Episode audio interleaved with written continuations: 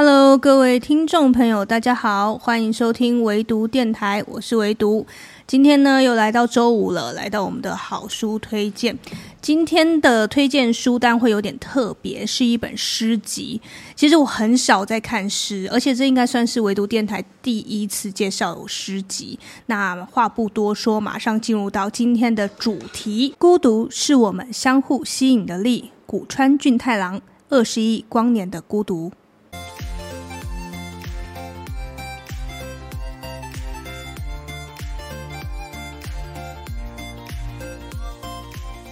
那其实这一本《二十亿光年的孤独》呢，它有很多个版本。那我现在手中的这个版本呢，是我自己最喜欢的一个书封。它是一个黑色的底，加上深蓝色的书腰。我觉得整个看起来就很像一个艺术品，非常吸引人。而且它整个装帧是非常轻的。然后我很喜欢把这本书放在身上，放在包包里面，就可以随时在通勤的时候拿起来读。因为读诗不需要花你很长的时间。你可以在坐捷运啊、坐火车啊、坐公车的时候，都可以把它随时拿起来读个一两篇。我自己是蛮常会在通勤，还有就是睡前，就是读个五篇左右吧，刚刚好是一个晚上阅读的量，然后慢慢的去咀嚼这五篇的内容。呃，我自己反思了一下，我之前为什么不读诗？年轻的时候不读诗，我觉得是因为我不懂什么。怎么去解读诗？之后为什么都没有再接触诗？我觉得是因为我没有这个耐心去读，因为我发现读诗是需要时间去酝酿的。就是它一个句子，你可以翻来覆去的读，往前读，往后读，正面读，反面读，一段句子可以有无限多种解读的方式。所以我觉得这是诗最有魅力的地方，而且也是到我直到我现在。在接触了很多文学作品，看了很多本书之后，我开才开始慢慢的学会去欣赏以前我看不懂的那些东西。我也觉得我才开始会去掌握自己的步调，去慢慢的。呃，品味一件作品，那这本书呢，对我来讲是一个很好的台阶，就是它让我去接触了我过往不敢去接触的诗作，我过往会觉得很难懂的诗作。那这本书，因为它这个作者在创作这本书的时候是很年轻的，所以他的。语句也好，它的铺陈也好，它的整体的内容也好，都是非常直白的。而这些直白的字句会让我觉得很很平易近人，也很好的去接触，让我觉得诗不会这么的遥远跟陌生，这么难懂。所以呃，这本书非常推荐给呃对诗也不是这么的理解，然后你也很想要去理解这个诗的文类的。朋友们都可以把这本书当做一本入门书，然后让你呢，诶，渐渐的去积累对诗的欣赏啊，呃，品鉴能力啊，等等等等的。好，然后紧接着呢，我一样是会在这次的介绍当中呢，分为三个部分。第一个部分就是说说我为什么会选这本书。第二个部分呢，就是选了我在这本书中看到最喜欢的三篇作品。第三个部分就是讲一下我对这本书的感想喽。首先，第一点呢，就是我为什么会选这本书。其实我刚刚在开头的时候就有讲过了。我其实呢，就是一个书籍的颜值控。然后呢，我很容易看到一个装帧非常美丽的，或者是书封非常吸引人的，我就会把它买来珍藏了。那这本书一样也是这样，就是刚刚好，书封非常打动我，然后它的书名啊，非常的浪漫，让人一看就觉得哇。完全符合我现在的心境，我就觉得这本书必然一定要收藏了。再过来就是我非常喜欢它整体的开本哈，是我一只手可以单独这样拿着握着的，这种感觉很好，很轻巧。我会觉得就是说。我会想要把这本书随时放在身上，它是成为我身上必需品之一。因为这样的装帧让我觉得很舒服，不会觉得书很厚重，它也很轻。然后你你基本上是翻阅它是不需要有任何压力的。那这是我为什么会选这本书的一个很很肤浅的理由。但是呢，看完之后真的不后悔。就是我为什么会选这本书，它果然是对的其他的书风以及这么漂亮的书名啦。好，那在介绍这本书的里面的内容之前呢，我要跟大家好好介绍一下这本书的作者啦。因为古川俊太郎他是非常有名的日本当代诗人，他因为在小的时候呢，曾经目睹过战争的残酷，所以呢，他的诗作当中呢，有写到很多反战的思想。那这些呢，都是充斥在他的作品当中。那其实他出身呢是非常好，家境也不错的。然后，但是他因为诶。爸爸妈妈的宝贝儿子嘛，所以一直都没有被家人呐去去要求说你要去学什么专业啊，跟一般小孩子可能不太一样。结果直到他到很大的时候，他才会发现自己好像无所事事，不知道从事什么。所以有一天，他父亲就问他说：“哎，那你打算之后要从事什么？”的时候，他才把他自己的诗作去给他父亲看。就他父亲呢看一看之后，哎，觉得好像。不错哦，于是就推荐他呢去给其他诗人认识啊，这样的，然后渐渐开启了他在创作的这个道路。然后他渐渐的结识了一些文艺圈的人，然后进入了文学界，然后陆陆续续呢也产出了非常多诗作，甚至是剧作。然后他呢，其实最有名的一个作品，我是在查资料的时候才知道的。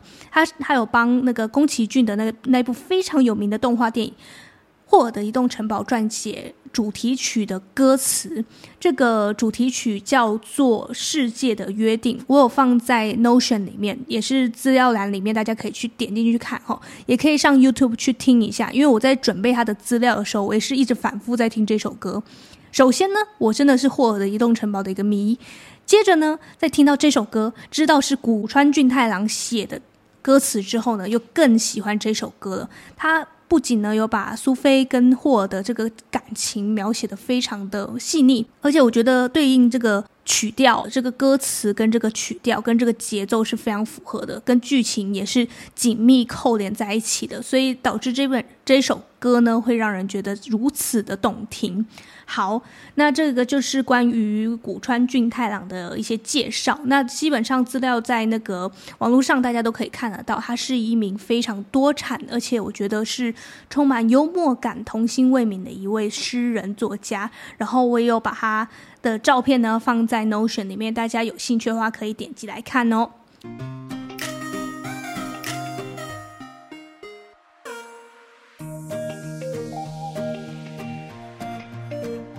好，现在呢就要进入到第二部分，就是讲讲呢我对这一部作品，就是这一本诗集里面印象最深的三个三篇诗作。哪三篇呢？因为介绍诗嘛，势必一定要读一下。呃，第一个最有感觉的呢，它的篇名叫做《博物馆》。那我跟大家朗诵一下：博物馆，石斧之泪在玻璃对面寂静无声。星座三番两次的旋转，无数的我们消灭，无数的我们出现，而后彗星不断像是要撞在一起，很多盘子被打碎。爱斯基摩犬走动于南极之上，高大的坟墓被修建在东西方，诗集也被奉上多次。最近，有时摧毁原子，有时总统的女儿唱歌，那些种种事情。从那时就有，石斧之泪在玻璃对面无聊的寂静无声。好，诗作讲到这里，大家有没有突然很有画面呢？因为我觉得古川俊太郎的作品就是有这种魅力，就是他会透过字句让你带出画面感来。它就像是一幅一幅画，每一首诗都是一幅画，然后用字句告诉你他所见所闻，他想要传达给你的这个想法，他现在看到的东西，他是用句子来表述出来，他不是用画，他也不是用照相机，他就是用句子、用诗告诉你。那这个博物馆呢，看。片名就知道了嘛，他就是在形容博物馆里面的东西，然后他又在讲那个玻璃对面的那个寂静，就是在博物馆里面陈列的物品。然后呢，我觉得最浪漫的部分就是星座三番两次的旋转，无数的我们消灭，无数的我们出现，很浪漫，就是我们仿佛一直在轮回，一直在生生世世的流转在这个世界上。但是呢，我们无法去指认哪一个是我们上一世的我们，哪一个是下一世的我们。我们就是出现了消灭，出现了消灭，这就是我们的历史，这就是我们的人生，这是我们世世代代这样流传下来的。所以，博物馆它是一个保存着时空，它是去帮你去汇聚，去把一些呃可能会被人们遗忘的东西保留下来的一个。很神奇的地方，而这样的地方呢，是透过古川俊太郎的这个字句，他的对语言的掌控，把它化作诗，让我们知道这些时空、这些具有历史感的东西是怎么呈现在我们眼前。所以这一这一篇作品呢，对我来讲，我是读完之后就觉得，我仿佛就已经站在博物馆里面，而且我看到博物馆里面陈列的东西，来来去去带有历史、带有时间、带有故事的。再过来呢，就是同名哦，与书同名的《二十一光年的孤独》这篇，应该是被引用最多次的诗作。除了它的名字很美之外，它里面所要表达的意涵，我觉得很可爱。大家就来听一听哈、人类在小小的球体上睡觉、起床，然后工作。有时很想拥有火星上的朋友。火星人在小小的球体上做些什么？我不知道，但有时也很想拥有地球上的朋友，那可是千真万确的事。万有引力是相互吸引孤独的力，宇宙正在倾斜，所以大家渴望相视。宇宙渐渐膨胀，所以大家感到不安。向着二十亿光年的孤独，我情不自禁地打了个喷嚏。诗作到此结束。大家感受到了吗？是一篇真的很可爱、很可爱的作品。它所要表达就是我们人类，呃，跟即便在火星上的人，好、火星人也是非常想要急于找有同伴的。我们是这么孤独的存在着，可是我们却又这么的相信，在呃宇宙的另外一端。会有与我们有相同信念，也会想要相互认识的那个人存在。我觉得这样的想法是好发于我们在很年轻的时候，或者是说我们幼幼时的时候，就会觉得说，哎，这世界上会不会呃有另外一个我啊，或者是说呃存在着跟我心心相印的朋友啊，会想要寻找同伴的，这是一种互相互吸引的力。它里面讲了一个很浪漫的句子，叫做“万有引力是相互吸引孤独的力”。这个理解是非常有趣的，吧万有引力，把我们想要相互吸引的那份情感，用力量的方式呈现出来，这个是非常具象，而且我觉得也非常贴切。大家在强调这个孤独的时候，其实孤独跟孤独是会相互吸引的。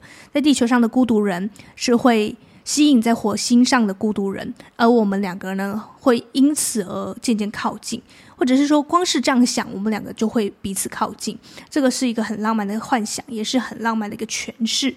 在这一个诗作当中，就是有看到这样的，我觉得很青涩，但是也很可爱。然后你会觉得是说。嗯、我们在小的时候确实也曾经有这样子幻想过，而且即便你现在这样幻想，就长大之后这样幻想，你也会觉得很疗愈。就是可能在宇宙的某一端，也是有跟我们一样孤独的人吧。那即就是这样想的话，想着想着，其实自己也就不孤独了，因为我们正在呃彼此的靠近，而且我们相信，在宇宙的另外一端，一定有另一个我，另一个同伴，能够理解此时此刻的自己。好，然后最后，其实我觉得这一篇如果真的要讲，我觉得比较可爱，或者是说我一开始读的时候比较难以理解的部分，就是最后一句，就是向着二十亿光年的孤独，我情不自禁的打个喷嚏。我对这一段的理解是，它前面有各式各样、五花八门的幻想，都已经幻想到火星人上了，可是呢，他又在最后收尾的部分呢，回归现实了。我情不自禁的打个喷嚏，就是诶。打了个喷嚏之后，就想到啊，我这些都是在幻想，这些幻想终究是幻想，我还是得回到现实生活来。感觉就是切断了这一切幻想的一个符号，一个一个记号，或者是说一个标记。呃，这是我自己的解读啦。当然，你可能也会有不不一样的解读，因为诗作就是这样嘛，就是每个人读都会有不同的感觉，就像读小说、读散文一样。那我对诗作，它这一篇的最后一句是这样的解读，那我也很期待可以看看大家不一样的解读方式。那这是第二篇我对这个这本书里面感兴趣的的一一篇，然后接下来呢，第三篇我要跟大家介绍的呢叫做《陶俑》。陶俑呢就是像兵马俑那个样那样，它是怎么写的呢？来朗诵一下。所有的情感和长了青苔的寂静时间，正在你的脑中沉淀，忍受着眼睛深处的两千年之重。你的嘴被天大的秘密封紧，你没有哭，没有笑，没有恼怒，原因是因为你不断的哭、笑，还有恼怒着，你没有思考，也没有感受，可是你不断吸收，然后将其永久的沉淀。从地球直接诞生，你是人类以前的人类，正因为缺少神的叹息，你才能为美丽的朴素和健康而自豪，你才能蕴藏起宇宙。结束。呃，我从这一篇诗作当中，感觉就已经亲眼了目睹陶俑，甚至也知道陶俑背后的故事。尤其那一句“你是人类以前的人类”，感觉就把他的时空背景、他的整个形成形成的过程都已经讲述得非常清楚了，会让人看了非常有感触。我就觉得蛮佩服他，怎么可以用这么精炼的字句，就把一个很深刻的时空背景讲得这么的精准。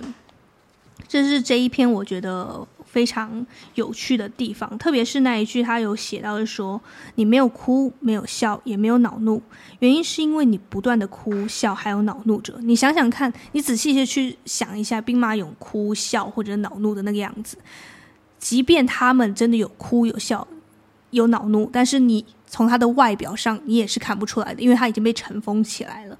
所以这一段是。”读上去有点无奈，淡淡的哀愁，然后却又是如此的深刻。我觉得这整个诗作当中都有这样的特色，就是它有那种年轻人特有的忧愁，所以它里面会出现很多象征性的意涵，比如说雨天呐、比如说下雨啊，比如说阴天呐、比如说灰色啊，比如说悲伤啊。其实仔细想想，谁的青春不迷惘？我们的青春也曾经被这一层又一层的忧郁给盖住。那你当然不能以过来人的身份说：“哎呀，你们的年轻人那些想法都是为赋新词强说愁啊。”其实哪一个阶段的悲伤，哪个阶段的忧愁，都是值得被珍视的。你不能说小孩子的不懂啊，人家长大之后就会烦恼都渐渐消失啦。可是你要想哦，在他的当下，在他那时候的世界，在他所处的那个时空。这件事，这件悲伤就足以压垮他自己了。所以你不要再用那种过来人身份说：“哎，那都是年轻人的哀愁啊。”其实那些哀愁，其实没有那些大小之分，也没有轻重之分。每一个哀愁都是值得我们去好好关切的。好，那这就是这一本二十亿光年的孤独呢。我看到三篇，我觉得非常有感触。当然有很多很小的、很细碎的，然后形容物品的、形容地区的，就比如说像他有形容手术刀，他有形容一张桌子上面的摆设，他还有形容。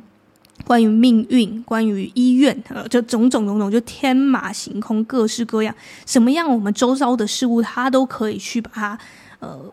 写进他的诗作当中，我觉得蛮佩服的。好，那接着呢，就是要来讲讲我对这本诗作的一个感想喽。其实呢，最大的感触就是，我觉得我又靠近了诗多一点。我会觉得诗不是这么的难懂，因为它是一个很好接触的一个。我刚讲过，像台阶一样，它让我知道诗原来是这么一回事，也让我学会了呢，去呃放慢自己的步调，放慢自己的阅读进度，去。每一首每一首的细细品味，每一字每一句。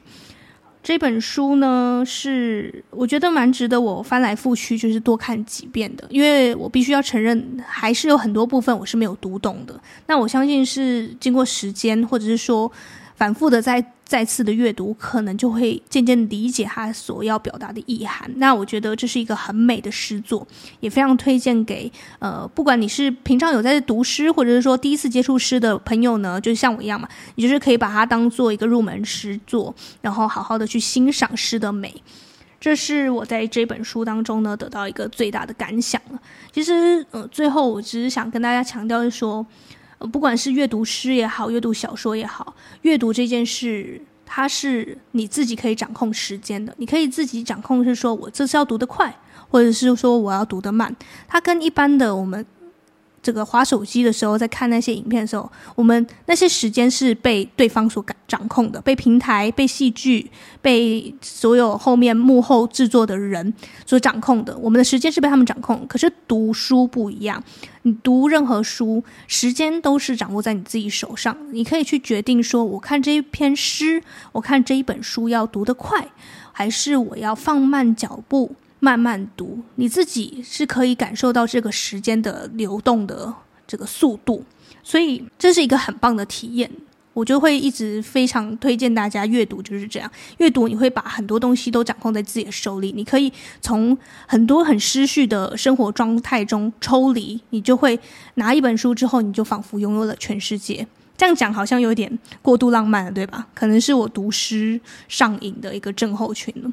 好。今天呢，跟大家介绍这一本《二十亿光年的孤独》，非常推荐给大家。呃，今天的唯读电台分享也到此结束喽。哦，对了，如果你对这本书呢有更多的好奇的话呢，可以点击资讯栏里面有关于这本书的 Notion，就是我刚刚讲到的一些资讯呢，你都可以在里面看到哦。那希望你和我一样，在漫长的时间做个聪明人。我们下周再见吧，拜拜。